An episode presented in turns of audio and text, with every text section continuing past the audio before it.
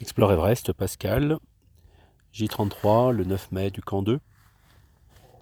Euh, un petit complément sur la, journée d'hier, hein, du, 8 mai, hein, puisque je m'étais arrêté un petit peu en cours de route, euh, pour vous dire que voilà, la découverte du camp 2, c'était euh, Beyrouth hein, dans le camp 2, mais notre camp 2 à nous, c'est une tente messe. quand je suis arrivé, il n'y avait absolument personne. Euh, une tente messe et puis une cuisine. Donc du coup, je me demandais si j'étais bien arrivé au bon endroit. Et puis j'ai vu une trace d'un, sac de couchage de, de l'américain Matt qui était là. Donc je me suis dit, bah, c'est bien là.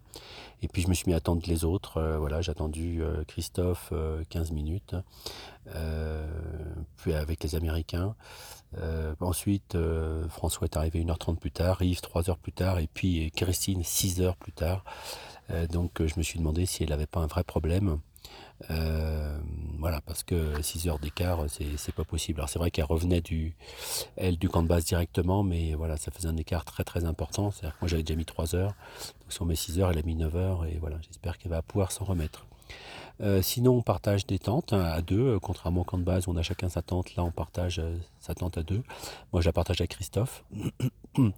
voilà, donc c'est une tente où on a décompressé, qui est bourrée de plumes, puisqu'on a décompressé tous nos vêtements.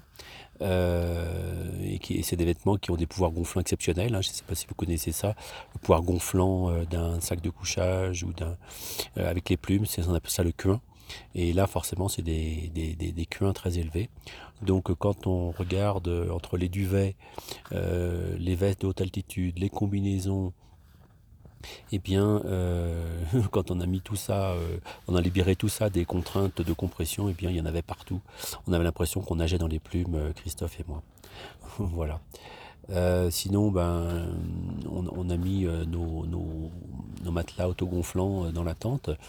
Le problème, c'est que voilà, il y a une petite pente et moi, il, a tendance à glisser. Je me suis retrouvé un petit peu pendant la nuit sur le sol.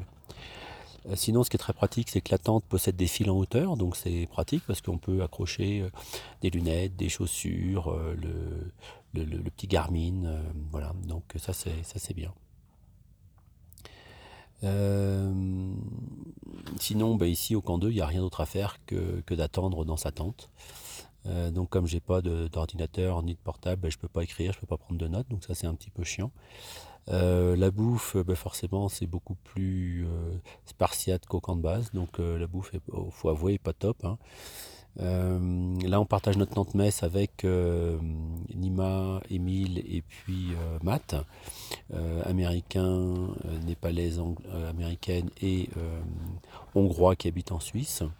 Voilà, donc on partage ça, ce qui fait que du coup, ben, nos échanges euh, sont plutôt en anglais maintenant pour que, pour que tout le monde puisse participer qu'en français. Le sol, euh, ben, vous le verrez sur les photos, il est, là c'est plus euh, des tapis, etc. C'est directement sur le, sur le rocher, sur les cailloux. Donc voilà, il y a bien un changement par rapport au camp de base.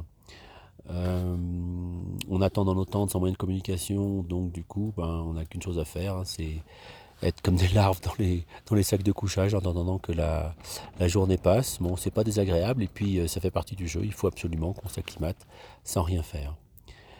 Euh, voilà, le, le, Sherpa en chef, euh, Tanzik, a demandé à Christophe son avis sur mes possibilités de monter sans ox. Christophe lui a répondu 50-50 bah, et le Sherpa partage le même avis.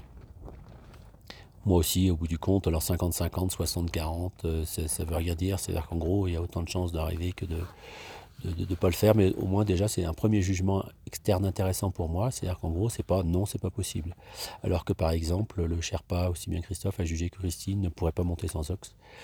Et avec une conséquence directe, euh, le Sherpa lui a dit qu'elle euh, n'aurait pas de temps pour monter au camp 3, comme c'était prévu au départ, hein, comme moi.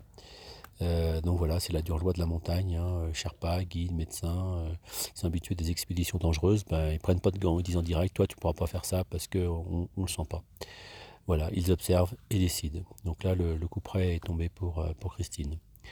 je pense qu'elle accepte cette situation compte tenu aussi de sa difficulté à, rejoindre le camp, le camp 2 aujourd'hui, puisqu'elle a mis vraiment beaucoup beaucoup de temps. Voilà pour, pour cette journée.